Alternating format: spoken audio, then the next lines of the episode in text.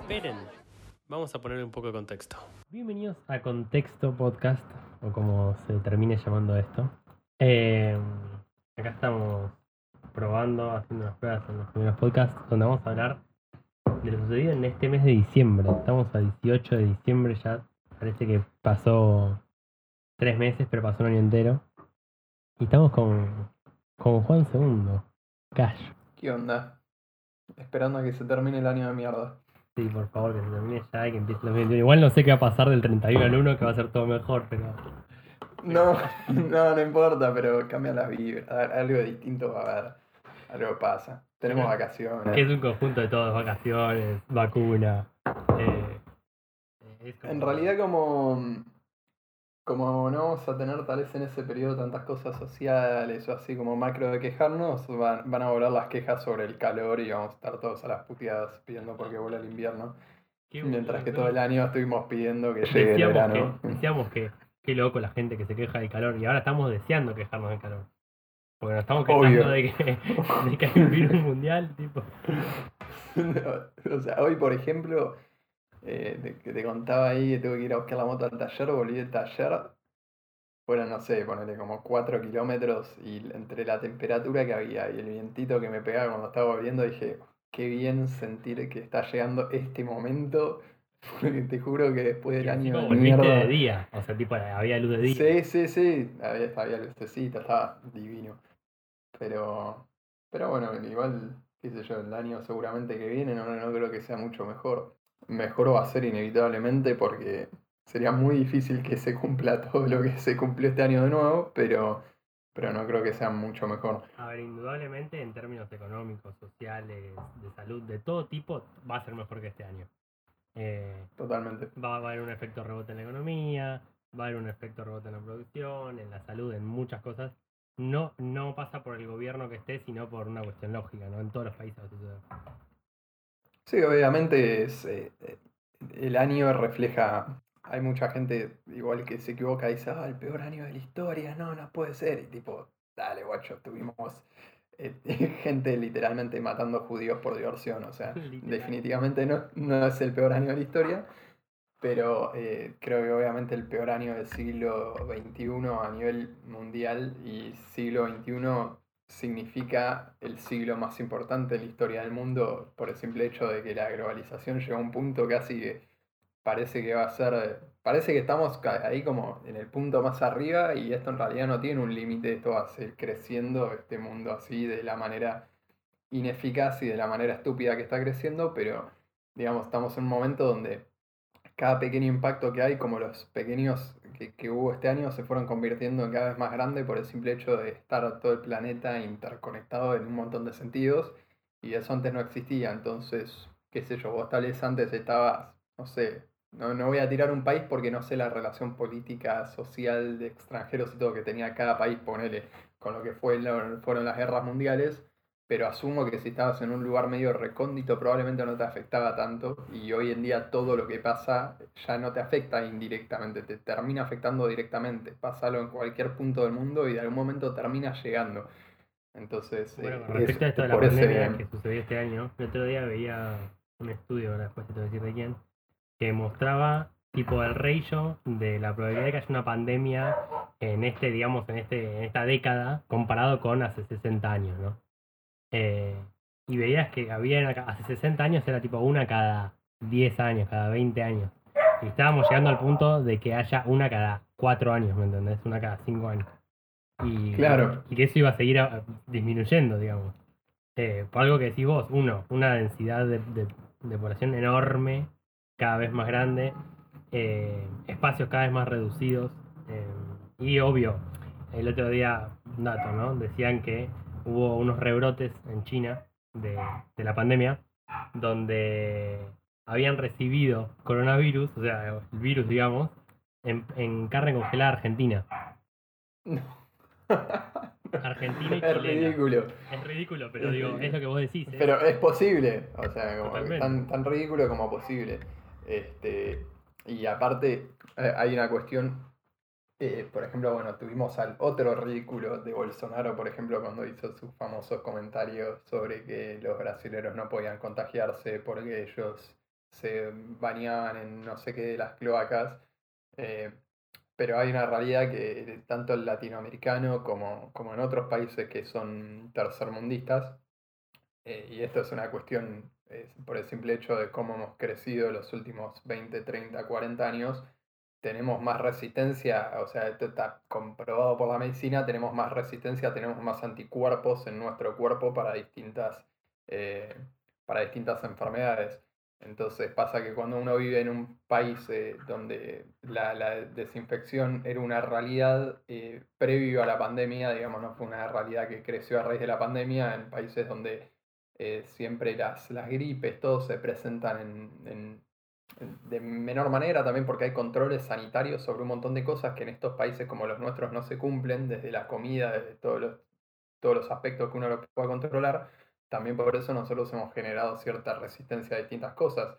Este, o sea, yo, yo creo que no, no, uno no puede pronosticar, así que no voy a hacerlo, pero nosotros vimos lo que fue el segundo brote, por ejemplo, en Europa, en lo que fue Francia, Italia, ese segundo brote fue abismal, lo, lo volvió a destruir. Sí, sí, sí, y no solo el segundo brote en Europa, también en Estados Unidos. O sea, están con récord de casos con 250.000 casos por día, una barbaridad. Es una locura, un cuarto de millón de casos por día.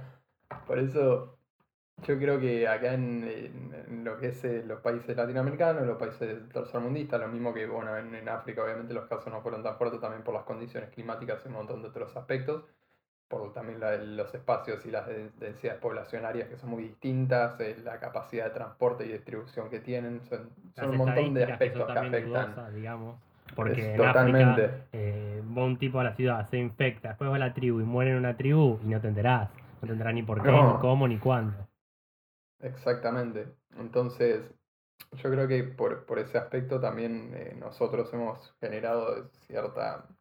Nada, cierto, como como estamos más acostumbrados tal vez a, que pasen cosas de este tipo, a ver, hubo una exageración en un montón de cosas de la cuarentena y todo eso, pero como que estamos más, eh, los, estamos más curtidos para ciertas situaciones, por decirlo así. Eh, y en realidad está mal, o sea, está mal porque eso lo único que refleja es que somos una sociedad que está un poco más retrasada que el resto. Eh, pero, pero bueno. Pero bueno, no son todas malas noticias porque apareció Juan Pfizer y Carlos Putin y, nos brindaron al menos buenas noticias de una vacuna muy pronta, ¿no? Vacuna, va, en realidad hay muchas vacunas, son casi 12 más o menos, o 15 más o menos es el número. Eh, las más avanzadas, bueno, son las de Pfizer, las de Moderna, las de... Mm, me sale hay una bolsa también de vacunas, no me sale la marca ahora. Bueno, la Sputnik también acá en Argentina, que parece que va a llegar lo más rápido posible. Eh, y buenas noticias y desinformación, que es lo que más me asusta a mí. El otro día escuchaba que, mm, que en Estados Unidos el mayor problema que tienen no es ni la falta de vacunas ni la distribución, sino el miedo de la gente a vacunarse. Eh, sí, eso es terrible. Es terrible porque lo que decían era, ahora nuestro mayor desafío es convencer a la gente que se vacune, porque si vos no lográs vacunar a más del 70% de la población, no se genera la inmunidad de rebaño. Entonces es un número muy alto, especialmente para ellos. Altísimo. Altísimo. Que, que son 230 eh, millones de, o más, no sé cuántos son ahora. Yo creo que 270 millones debe ser el 70%. Eh, y lo que decían era también eh, Donald Trump aporta un poco a eso, ¿no? metiendo presión con un tuit a la, a ANMAT de ellos, digamos, a la federación que, que, regula todo eso. El ANMAT de ellos debe estar regulado, ¿no? Como el nuestro, digo. Claro. Pero bueno, digo, qué curioso porque ayer, ayer yo recibí un comentario, ¿no? Porque apareció esta noticia de que el ANMAT viajó a Rusia a controlar todo esto, ¿no? Y me decían, qué feo debe ser, ser trabajar en el ANMAT ahora, debe estar recibiendo una presión terrible. Y yo pensaba en el tweet de Trump, que el tipo tuitea, literalmente dice, por favor, le mando un mensaje al FDA, dejen de joderse con estas muertes, hay miles de personas muriendo, aprueben ya la vacuna. O sea, pública e indiscriminadamente una presión, ¿no? Y yo decía, no solo las más, ¿no? Acá lo hacemos por atrás, tal vez. Pero, digo, en todo el Acá mundo- es. eh, La, la próxima cosa que necesites, avísame. De Claro. Claro, es eso. Eh, pero, pero lo que yo decía era, a ver, si estamos esperando que una agencia, una federación que agarra y regula las vacunas, lo haga correctamente, no llegamos. O sea, porque estas, la, la, en la, aprobar una vacuna tarda, no sé, cinco años aprobar una vacuna. Sí, decían que, que lo más rápido que se podía hacer era como en tres años, una cosa así. Por eso, Eh, entonces eh, tenemos que asumir el riesgo, es como decía hoy, tenemos que hacer un salto de fe asumiendo que va a funcionar.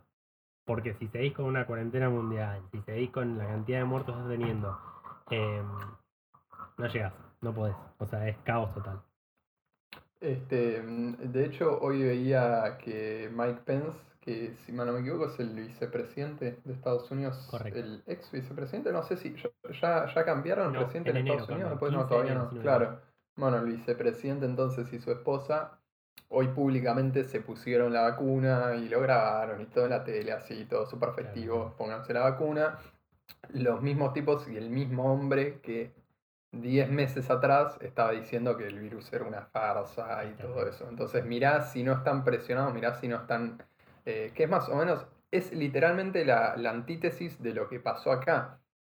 Porque acá hicimos todo para tratar de parar el virus y cuando llegó el momento de ver de qué otra manera actuábamos ante las nuevas condiciones que se presentaban económicas y sociales, más allá de estar el virus, eh, es como que hicimos todos a las apuradas y no supimos, no supimos bien cómo manejarlo y encima hay un tema que nosotros las instituciones las tenemos tan destruidas que cualquier regla que vos quieras imponer es imposible de sostenerla durante el tiempo, que es como se evidenció con la cuarentena.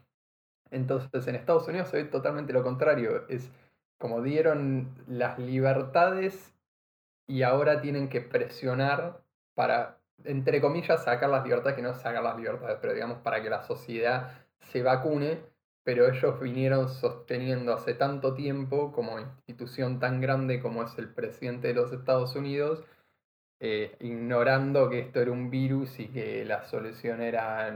O sea, es, como de locos. Él estaba en contra del barbijo, ¿se acuerdan al principio que Claro. Eh, había protestas donde decían, no te, decía algo así como, don't mask your voice, algo así como, tipo, no te calles, el barbijo no sirve. Y esto que vos decís de Mike Pence ahora corriendo a vacunarse, muestra, también muestra, ¿sabes lo que muestra? Una falta de idea, de idea primero de todo política, falta de liderazgo, falta de, de tantas cosas que le falta a la política hoy en día en el mundo entero, ¿no? En el mundo, es, es increíble, en el mundo. Es, es como, ¿sabes cuál es el problema para mí inicial de todo esto? De por qué falta liderazgo. Porque somos extremistas como sociedad para tomar decisiones eh, sobre nuestro futuro hoy en día, tipo blanco o negro. Y los políticos se aferran a eso para hacer campaña y lo quieren sostener, eh, sostener a través del tiempo en sus políticas de Estado. Y no lo podés hacer porque el mundo hoy en día, tal y como es, cambia de seis meses para seis meses. O sea, hoy estamos parados acá, hace seis meses estábamos parados en otra situación y seis meses atrás de eso estábamos parados en otra situación absolutamente distinta. Y es como que, que creo que es un error que nosotros lo podemos marcar muy fácilmente acá en Argentina eh, eh, con las políticas de Estado de este gobierno y el gobierno anterior y los anteriores a eso, es como vos, vo- vos vendiste tu tu eslogan, vendiste tu campaña, vendiste tu visión.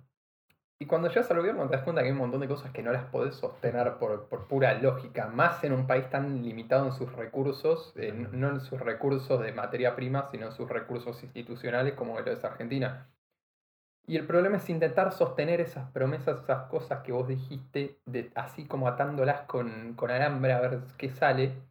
Y no, no puede ser. Entonces, eh, lo que está faltando es que en algún momento se siente alguien, como hizo ponerle Obama en su momento en Estados Unidos, o como hacen, que lo hacen muchas veces ponerle presidente del club de fútbol, que agarran y toman el mandato y dicen, bueno, nosotros prometimos esto y esto en la campaña, y la situación que tenemos ahora es esta y esta y esta. Y con estas cosas vamos a buscar estas soluciones.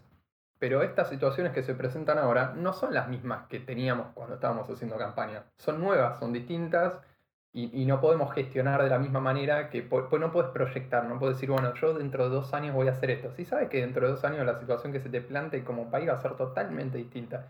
Entonces ahí es donde fallan, es en seguir el discurso, el famoso relato que usan los medios para, para decir, digamos, pero seguir, seguir manteniendo y tratando de sostener un discurso que es insostenible desde, desde la realidad. O sea, no podés, no, no hay manera. Eh, me haces pensar en, en- en dos, tres puntas.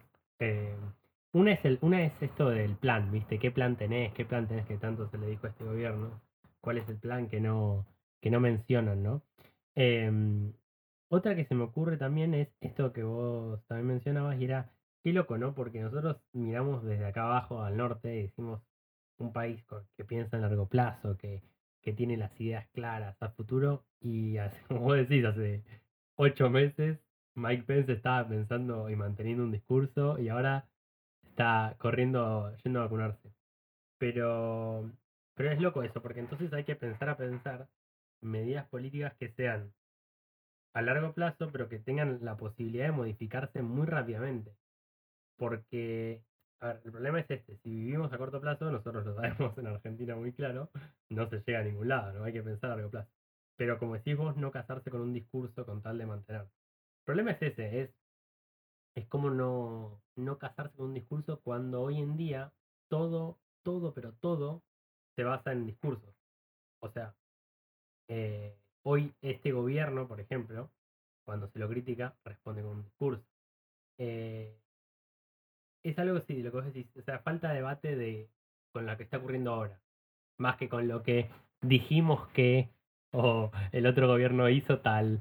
No se debate con lo que pasa ahora. El otro día vi una entrevista muy, muy buena de Macron que decía, decía algo muy, muy curioso. Decía, hace 30 años le pedimos a la clase media, decía que, que se consiga un trabajo. Se lo consiguió, pero se lo consiguió en la gran ciudad, en París, dice. Después le pedimos que se consiga una casa. Se la consiguió, pero se la consiguió a 50 kilómetros de la gran ciudad, porque la gran ciudad es muy cara. Entonces le pedimos que se compre un auto. Se compró un auto, dice. Y viene todos los días, va y vuelve 50 kilómetros del trabajo, con tal de cumplir su rol en la sociedad, dice. Bueno, ahora, un día para el otro nos despertamos y les decimos, che, todo lo que estás haciendo está mal, porque tu auto contamina, porque tu trabajo contamina, porque tus consumos contaminan, etcétera, etcétera, etcétera. Entonces lo que decía es, eh, es verdad que el cambio muchas veces se encuentra en la sociedad, pero también tiene que haber una idea, digamos, globalizada, porque lo que él decía es, yo le pido al de la clase media que no contamine con su auto, pero después yo cierro un acuerdo con Estados Unidos por porque saquen, no sé, 500 toneladas de petróleo del piso, ¿me entendés? Entonces, eh, sí, falta coherencia. En- Mira, eh, hay algo muy interesante en eso que decís de, de Macron, que es eh, los políticos siempre te están... A ver, la, la sociedad, el mundo, el mundo siempre como ciudadano te exige distintas cosas que vos tenés que cumplir para hacer un, para cumplir tu rol activo en la sociedad y ser eficiente para el mundo y bla bla bla. Pero cuando hay estos cambios, estas vibraciones, pues nosotros creo que la agarramos sobre la ola, entonces sabemos eh, qué, qué cosas afectan al planeta, qué cosas no, digamos, eh, entendemos qué políticas de Estado queremos eh, seguir para hacerle bien a, a nuestra sociedad a nivel general. Eh, pero cuando hay estos cambios, uno no solo los tiene que acompañar de argumentos, que es justamente lo que decimos que, que falta, porque como vos decís, es todo un discurso y nunca es argumentado, sino que también hay que sostenerlo, eh, ok, ¿con qué voy a ayudar yo a la sociedad para que el cambio se les sea más fácil de hacer? Porque si yo les voy a decir, bueno, a partir de ahora no hay que generar eh, gases y tienen que empezar a tratar de comprar autos eléctricos. Ok, fantástico. Dale, me voy a comprar un auto eléctrico. Está tres veces más que un autito usado o un Clio usado. Totalmente. ¿Qué vas a hacer vos para ayudarme a mí para que yo pueda comprar ese auto eléctrico y que para después sea accesible para mí mantenerlo? ¿Vas a hacer algo? Porque si no, no. O sea, no, no cierra por ningún lado. ¿Qué, qué le vas a pedir a la clase media que, que cambie sus hábitos eh, en, en todo sentido, no solo en el consumo, que cambie sus hábitos generales sin ningún tipo de ayuda? O sea, ¿cuál es la motivación para la clase media de hacerlo? Bueno, gastar más plata. ocurría en esta, en esta cuarentena y en esta pandemia en nivel país en que estamos ahora, de que ocurría que, le- no sé, el gobierno actual le decía, che, tienen que cuidarse, tienen que distanciarse, tienen que esto, y después el presidente subió una foto con, eh, un dirigente muy famoso ahora dándose la mano, o subí en una cena con el presidente de Bolivia, y, y eso, viste, no, no, no se chocaban el, el discurso y la realidad, ¿no? Creo que es algo que deberían aprender tal vez del anterior gobierno, que lo que hacían era, tenían buenas formas, digamos, o sea, tenían buena comunicación, buen marketing. Y es muy importante eso, porque vos tenés el discurso y como decís, vos tenés que mantener un argumento. Entonces, no puedes aparecer con nadie, no podés reunirte con, con, con otras personas sin barbijo. Tenés que, en el caso en el que se pedía eh, que se aumenta ahora ganancias, por ejemplo, para, para gente de la clase media, no sé, disminuir un sueldo, aunque yo no sé si estoy muy a favor de la disminución de un sueldo de políticos, pero no importa. Son gestos, son cosas que hacen que el discurso tenga validez. Sí, 100%. O sea, uno, uno acompaña todo eh, desde los argumentos y desde las acciones. Y a vos eso te lo enseñan eh, cuando tenés 10 años. O sea, y si no te lo enseñaron, fallaron en enseñártelo. Este, si vos querés una respuesta del otro, tiene que... eh, ¿Viste cuando dicen, por ejemplo, voy a poner otra retórica de nuevo con con el fútbol, pero cuando dicen, si uno no lo ve al capitán correr, uno no corre tampoco, digamos, esto es así de simple, o sea, cuando, ponele, yo me acuerdo cuando era muy chico, y esto es algo que ponele al día de hoy me lo critican en el trabajo, ponele, hoy llegué al trabajo y tuve una discusión con, con mi jefa por esto. Yo soy muy de cuestionar, y, y vos también, o sea, los dos somos muy de cuestionar. Eh, y hoy llegué al trabajo y había que buscar eh, solucionar un problema y yo quería hablar con una persona y me dijeron con esta persona no hables y la excusa era, para no hablar con esa persona, era muy tonta la excusa. Era, no hables con esta persona porque es una, eh, es un idiota o es un idiota o lo que sea, como tipo, no, no queremos contactar con esa persona y yo necesito a esa persona para llegar a mi objetivo. Entonces yo cuestioné, ¿por qué no me dejan hablar con esta persona? ¿Entendés? Y, y, y ahí también hay, hay un error de, eh, eh, si vos no me respondés con una lógica de por qué yo no puedo o por qué yo no debo, eh, obviamente que yo me lo tengo que cuestionar y tengo que decir, y tengo que ponerle algún frente a decirte que decir, para, o sea, ¿dó- ¿dónde está tu argumento lógico para que yo no haga esto? O para que yo haga esto. Entonces ahí es donde vos decís, poner Pargolini, por ejemplo, ayer estaba hablando en un programa, la verdad que lo vi un ratito, porque estaba en un programa que no, no miro mucho de televisión, digamos, de noticias y eso, pero estaba ahí hablando un rato y justamente decía eso, justamente lo que estás diciendo vos ahora, que el gobierno falla en esa comunicación. Y quedó muy en evidencia también eh, cuando pasó lo de, lo, lo de la reta y que la verdad que los dejó en offside totalmente cuando, cuando pasó esto de la, la coparticipación, eso, la redistribución de, de los impuestos y, y la reta cuando salió a hablar, salió a hablar con una altura que vos decís, eh, a mí políticamente me puede no representar, Pero, desde la comunicación te dejó muy en offside, o sea, tenías que hacer algo para solucionar eso porque este tipo habló con mucha altura y habló con, much- con argumentos y lógica. Y vos seguramente los tenés, pero los tenés que mostrar, Exacto, porque si no te dejan mal parado. Es lo que decís, tipo, me da bronca, tipo, para, para los dos lados. Me ha pasado también en el gobierno anterior decir la, la puta madre, ¿por qué no hace eso? Porque, por ejemplo, en el tema de la coparticipación, ver, no, no tiene ni un argumento a favor la red. O sea, vos lo analizás dos por tres y te das cuenta. El problema es que fue todo tan rápido que le sacó la coparticipación para dársela a la, a la provincia de Buenos Aires. Al momento sale la reta, se para como un presidente, empieza a hablar como un presidente, empieza a gesticular como un presidente. Los medios lo acompañan, le ganó 10 puntos. Pero en dos días y decís, no podés, no podés, o sea, Totalmente. tienen que contratar una- Algo tenés que hacer, porque, Claro, o sea, pero si yo te. Ponele que. eh, Si tenés ideas políticas distintas, lo que sea, pero vos ves eso y decís, pero. Pará, o sea, ¿cómo nadie salió a, a- a hablar, a decir nada después de que este tipo hizo esto? ¿Se aparecía o sea, porque- Flamengo o no sé contra quién fue que se comió cuatro en cinco minutos? Claro, o sea, y no, y no hace nada y te quedaste parado ahí mirando al techo. O sea, eh, y bueno, eh, otra de las cosas que podemos conectar con el tema este que, de- que queríamos hablar, que era del aborto en particular, es, por ejemplo, a mí con el aborto me pasó algo muy personal. Eh, nosotros, ahora que vamos a tocar este tema, y ponerle en otros podcasts más adelante probablemente lo toquemos, va a ser un tema que estar vivo eh, por mucho tiempo hasta que se logra aprobar la ley. Una de las cosas que me pasó, ese famoso debate de diputados, como to- todos los debates que son sobre temas así intensos en diputados se hacen Virales, increíbles. O sea, surgen unas cosas que vos decís, no. O sea, viste el meme de mi país, mi país, Claro. pero en realidad quiere decir la puta madre, este es mi país, ¿qué está pasando? y, y yo digo, la can- la- los pocos argumentos que escuché en ese debate fueron, o sea, un, creo que hubo un 5% del 95% que hablaron todos los diputados, de- digo, el 100% que hablaron todos los diputados, eh, eh, en argumentos. El resto era todo, tenemos que opinar desde nuestra perspectiva personal y nuestras ideologías, y, y eso no Bueno, es, o esto- sea, esto está es para- debatiendo una ley. Este es para, para sea- otro podcast, ¿no? Pero, digamos, lo que, lo que pasó en Diputados demuestra la sociedad en la actual en la que estamos, ¿no?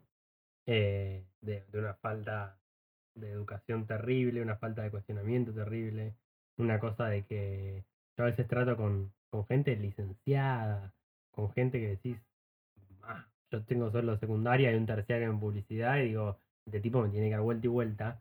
Y no sé, por ejemplo, todavía este- esta persona con la que estoy hablando cree que Trump va a ganar, ¿me entendés? Pero a ese nivel, viste, una falta de educación terrible que se muestra ahí en diputados. Y es lo que vos decís, yo tipo me pongo a pensar sobre mm, argumentos así fuertes y válidos que vi del, del debate del año pasado. Y lo que me acuerdo, me acuerdo a un tipo que si no me equivoco era director del CONICET o, o director de cátedra de la UBA de bio, bio, de biología, algo así, que daba un argumento, viste, biológico, algo que me sumó en la vida, digo que no me olvido más ese discurso. Y alguno que otro más, digamos, pro vida, pero uno dice, debe- ese, ese lugar es el lugar de las mentes, ¿no? Es un tupper donde uno debería abrir y debería salir un aroma a conocimiento terrible. Y no salió nada. Hablaban de que si tuviste un hijo, te puedes eh, regalarlo como un perrito o algo así, dijo una diputada. Ahora hicieron un- una referencia a Tolkien, que en un momento Gandalf le dice que la vida es más importante. No, Ah, tipo, está buenísimo. este es un montón. Es un montón, boludo. Es un, es un meme caminando. Y lo que yo digo, cu- eh, ¿en cuántas, cuántas veces en el debate se tocó algún artículo de la ley? Totalmente. ¿Cuántas? No, no, no. Y yo digo, por- por- por- justamente lo, lo que quería decir es que como nosotros vamos a hablar de un lugar personal acá, porque justamente es, es un podcast donde no, no- tratamos de ser objetivos, pues justamente el- el nombre que le estamos poniendo de contexto, pero obviamente siempre somos subjetivos de alguna manera. Y a mí personalmente lo que me pasa, eh, habiendo leído la ley y hablo desde el lugar, como digo, nosotros somos hombres, entonces este es un tema del que nosotros nada más podemos opinar por arriba, eh, visibilizándolo Sí, sí, sí. pero sin afectar el resultado final. Ese es el lugar que nos toca como hombres para mí. Cualquier otra cosa que no sea esa es un error. Entonces, yo hablando, eh, viéndolo así, eh, visibilizándolo desde afuera, a mí la ley hay, hay- hay cosas que me chocan personalmente. Pero hablando puntualmente de la ley, o sea, a nivel personal, yo quiero que el aborto se apruebe.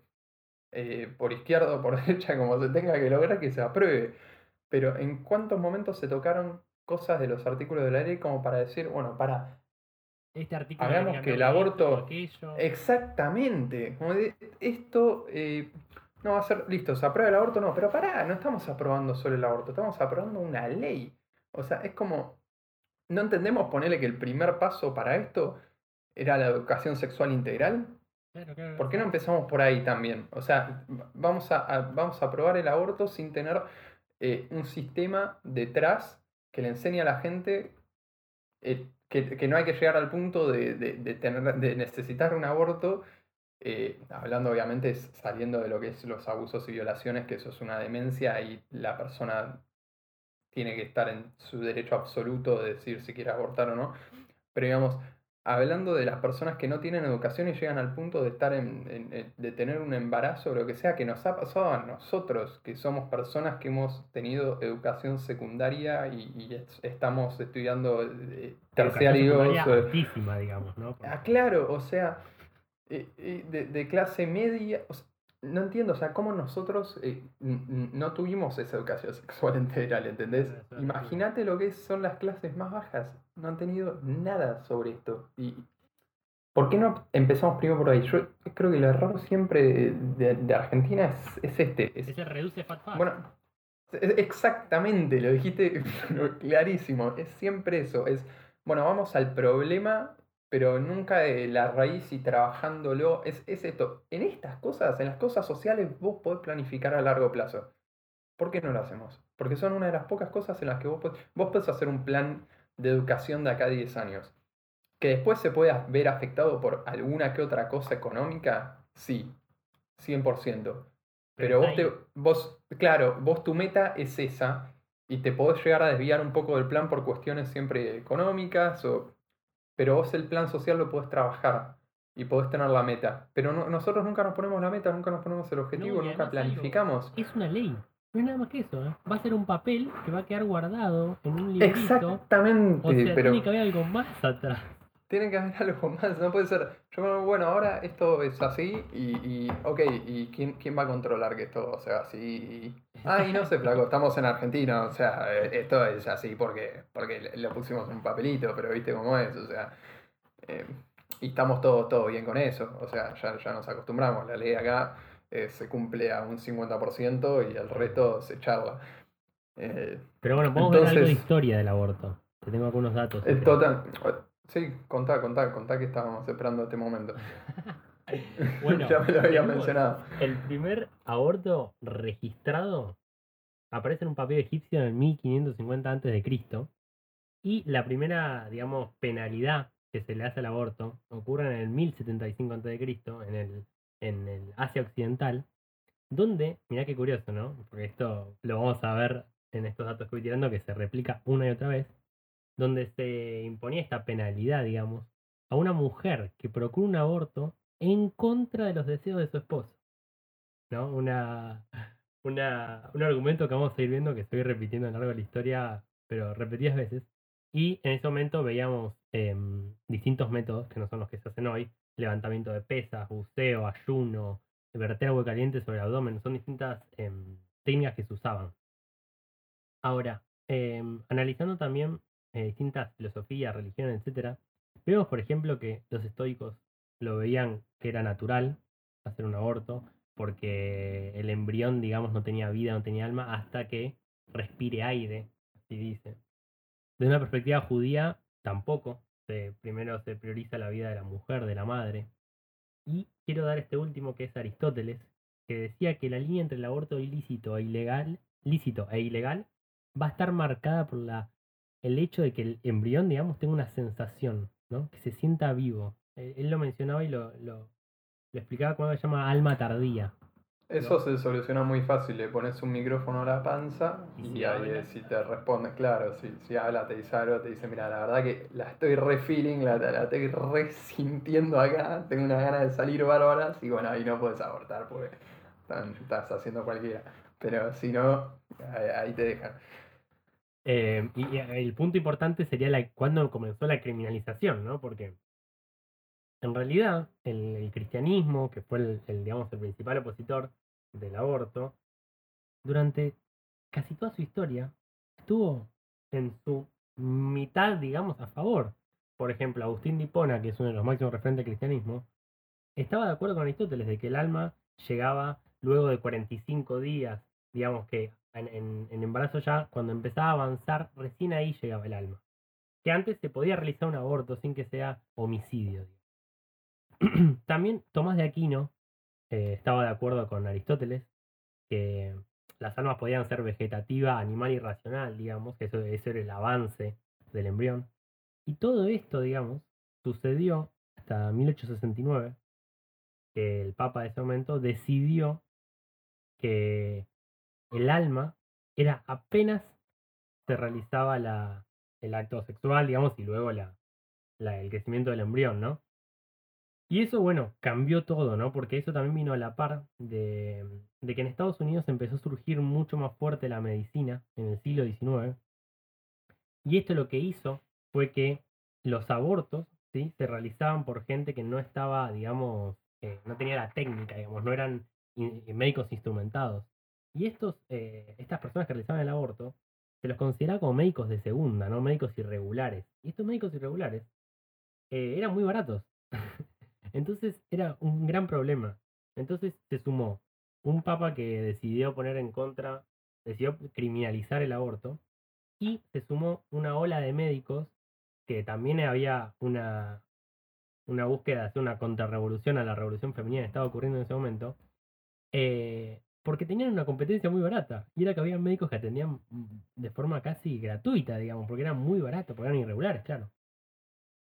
Y quiero, quiero dar como último dato, que, que, es muy gracioso esto, que, gracioso no, pero digo, es muy curioso, que en el, el primer emperador eh, cristiano, digamos, romano, Constantino, en su época no estuvo penalizado el aborto. ¿Por qué? Porque fue una época muy pobre. Y al ser una época muy pobre, el padre no tenía cómo hacerse cargo del hijo. Entonces estaba habilitado el aborto. Una y otra vez vemos a lo largo de la historia como el hombre termina siempre siendo la razón donde, de criminalizar el aborto y de que si estaba a su favor, lo legalizaba. Datos.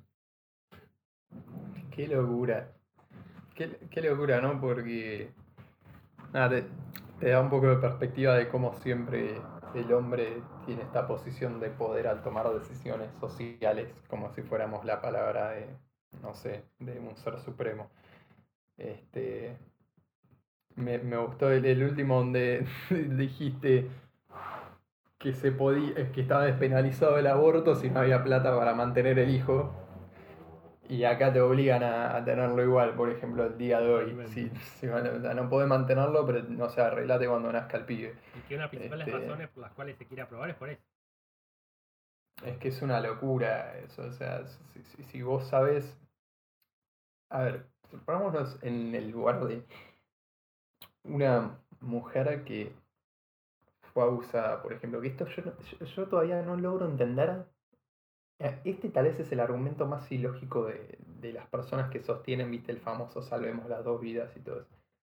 ¿Desde qué lugar la estás salvando si primero ya le han destruido la vida a esa persona desde el, lugar del abuso, desde el aspecto eh, psicológico? Y hay muy poco trabajo, eso también hay que tocarlo, hay muy poco trabajo hay, muy poca inversión en trabajo social para que estas personas se recuperen de esos momentos. Eh, generalmente eso surge de organizaciones sin fines de lucro y cosas de ese tipo. O sea, hay muy, poca presencia del Estado para esas situaciones. empezó a ver un poco más estos últimos años, lo cual este, está muy bueno, pero, pero falta mucho más trabajo con eso.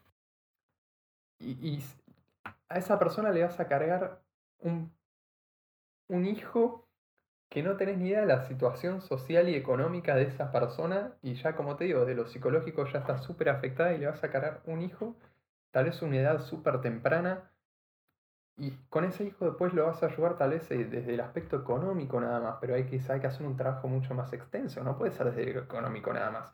Entonces, vos como oposición a estos proyectos, tenés que plantear tu solución también. Porque si vos sabes que las cosas ahora están mal, y vos te opones al proyecto actual, ¿cuál es tu solución? Que es nada más oponerme. Yo soy oposición y quiero salvar a las dos vidas. Ok, explícame cómo y qué proyecto de ley o qué, qué cosas vas a presentar vos para mejorar lo que está pasando en este momento. Porque hasta ahora no te veo presentar ninguna solución sobre lo que está pasando en este momento. Estás asumiendo que está todo bien y que lo único que está mal es la propuesta que lleva la otra, o sea, la otra propuesta que se ha llevado el Estado, digamos, pero, pero yo no, esto falla también, es como que si nosotros tuviéramos una oposición en este caso, no digo no, nosotros, pues no me representa a mí, pero digo, si en este momento hubiera una oposición lógica al proyecto de ley actual, probablemente el proyecto de ley que se trabaje en el gobierno es mucho más detallado y más lógico y más planificado. Pero como la oposición tampoco tiene argumentos, como pasa siempre en Argentina, es o se pasa esto por una cuestión, por una cuestión solemnemente política o no se pasa y punto. Ese es un error también. Es que a mí, eh, algo que vos decías, ¿no? Porque yo hasta ahora no he encontrado ni he escuchado ningún argumento, digamos, pro vida, como se le dice, eh, desde un punto de vista moral. Porque lo he visto desde el punto de vista legislativo, en el que me dicen, che, eh, en la vida se concibe según la ley 26.000 tanto, ¿viste? Entonces, bueno, desde un punto de vista legislativo tienen su, su, su punto, digamos. Desde un punto de vista, no sé, religioso, también tienen su punto. Ahora, desde un punto de vista realista, ¿no? Como decís vos, de, de algo que está ocurriendo, haces 40 kilómetros después de General Paz y está pasando. Eh, porque lo que pasa, no sé si, si no nos gusta verlo, pero es que una persona que hoy más o menos se encuentra en una situación de clase media baja, ponele, puede hacer unos ahorros y pagarse un aborto clandestino medianamente eficiente. Ahora, ¿qué hace la persona que está en el cuarto cordón del conurbano, que acaba de cobrar un IFE, que acaba de eso, de que tiene, con suerte la familia cobra una asignación de, de una por ejemplo? ¿Cómo lo pagas? Yo me acuerdo que el año pasado se estaba estipulando más o menos que un aborto salía algo así como 25 mil, 30 mil pesos. Y hoy, el otro día escuchaba una, una chica muy. que decía algo muy loco, decía, ¿sabes cuánto vale el misoprostol? 8 mil pesos. Ahora, qué loco que el 50% de las mujeres, esos 8 mil pesos, significan el, un tercio de su ingreso. Una barbaridad eso. O sea que el 50% de las mujeres van a tener que pasar hambre un mes para realizar un aborto. Que encima va a ser un aborto, digamos, súper, súper peligroso. Pero nada, ojalá que la oposición recapacite y, y tenga un argumento, como decís vos, ¿no? Para ponerle la, la, la vara más alta al gobierno, que es el que lo está proponiendo, digamos, para también tener una ley más eficaz. Porque ya que tenés instituciones que no funcionan y leyes que no se cumplen, al menos saca una ley que sea más o menos coherente. Este, no, yo decía que el gobierno se va a tirar un muerto encima también, por eso tiene que ser una ley más Totalmente, eficiente, porque la está empujando, pero se va a tirar algo encima que después no va a saber cómo manejar. Entonces, eh, también desde ese lugar, mirarlo todo siempre desde el lugar político te trae malos resultados. O sea, tenés que mirarlo desde lo social, desde lo económico, desde la planificación, desde la estrategia, desde un montón de cosas. No puede ser nada más de lo político, porque esto me va a solucionar una campaña, unos votos. Tiene que ser un trabajo súper detallado. Al fin y al cabo estás gestionando un país y no hay institución más grande en el planeta que gestionar un país. Así que son, son un esa, montón ¿no? de cosas. si, si, el, si la sociedad como está hoy en día funciona gracias a política, a un discurso, a un relato. ¿Me explico?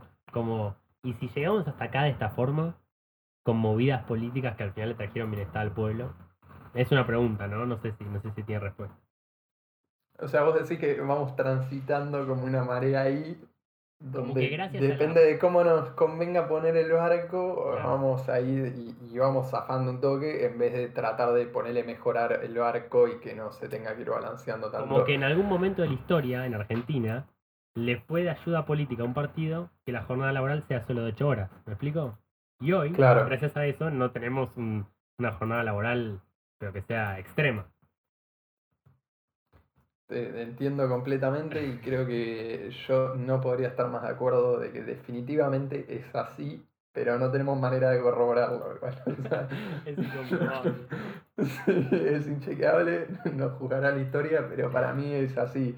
O sea, y yo a nivel personal no tengo ninguna duda de que este país se ha gestionado así. es- es eso, o sea, se, se va a aprobar la ley de- del aborto de, de una manera sin, sin solucionar la raíz el problema y después dentro de 10 años tal vez estemos planteando solucionarnos el problema eh, y ahí se verá si, si a un gobierno le conviene solucionar otros problemas relacionados al aborto que pueden ser beneficiarios eh, a, a largo, pla- a largo plazo para la sociedad y ahí lo van a aprobar, pero va a ser... Es así. No, no. No, bueno, la respuesta a todo es educación, entonces. A la Totalmente. Y, a bueno, los medios, a las movidas discursivas que no tienen sentido. Creo que el, el ser humano debería ser muy ignorante y que justamente ignorante la falta de educación, pero debería ser muy ignorante para no entender que la inversión de todo Estado tiene que pasar principalmente por la educación y por sostener las instituciones, tanto estatales como otras instituciones que pueden ser privadas en todo caso, pero sostener las instituciones para, para el correcto funcionamiento de todo pero siempre partiendo de la base de que educar al ser humano es lo más importante para tener una sociedad próspera, digamos. Bueno, tiro una Este- noticia de último momento que acabo de leer, que para estos minutos finales, y es que se acaba de aprobar un plan básico universal de de telefonía, de televisión, de internet y de... creo que nada más. Por 150 pesos. Eso contribuye a que una persona pobre pueda alimentarse ¿Cómo, cómo, cómo? educación. Salió ahora- 150 pesos. Sí. ¿Qué, ¿Qué haces con 150 pesos? Exacto. Es Pero boludo, eh, eh, o sea, en, en el conurbano te compras tres Pretty con 150 pesos y acá te compras una, o sea, o sea, no entiendo. salió eso, que ahora claramente va a haber un, un bardo terrible ahora, ¿no? más que nada presionado por, por los dueños de los, de los grandes medios. Em, la pregunta es esa, es si, es esa, si esa es la forma. No, no, es que es, es in- seguir invirtiendo en entretenimiento en vez de en educación, o sea. Pero bueno, no, No nos no nos ¿no? queda nada por hacer. O sea, se, se están aprovechando de que hoy Carlos Saúl está pasando un mal momento y. Uy, yo no puedo creer. eh. No puede terminar Sí. así este año. No puede terminar así este año. Los últimos meses están tornando de una manera demasiado peculiar. Este, pero bueno, yo, yo creo que para. No, no sé cuánto tiempo llevamos acá porque no puedo. 46 minutos. No. Y creo que es, es- es un buen momento para, para cerrar para mí un. Por un padre nuestro para, para Menem, ¿no? No me lo dijiste encima. No, lo dije acá. El peor podcast de la historia. Ah, pará, Bueno, lo estaba eh, grabando. Ah, viste. No me sorprendería. Pero bueno, Este- tocamos aborto, tocamos vacuna y tocamos Menem. Lo dije de nuevo. Puta madre, lo dijiste de nuevo. Pero bueno, esto fue contexto. Este- Vamos a ver qué sucede.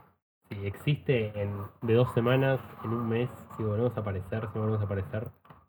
Algo que decir. Lo, lo prioritario ahora eh, para nuestros espectadores, escuchantes, oyentes, como le quieran decir, eh, es armar algo, alguna red social, así podemos compartir esto. Y, y después nada, Ver qué pasa. eso es todo, no, no. Venir Ver qué a pasa. un rato, ver qué pasa en Argentina y en este mundo tan peculiar. Porque acá siempre pasa algo así. Siempre pasa algo, tenemos Así que siempre va a haber de qué hablar. Pero bueno, Este, nos despedimos. no, si no, nos si no, si despedimos, no, sí. no, no- no pasa nada antes de Año Nuevo, que probablemente sea así, que tengan felices Pascuas, unas buenas vacaciones de invierno, porque en realidad era todo un sueño esto, gallito. Vos te estás despertando Ah, ahora. buenísimo, no, Es enero no hubo ninguna 2020. pandemia entonces. No, no, no. Ok, fantástico. Qué buena noticia. Chao. Hasta luego.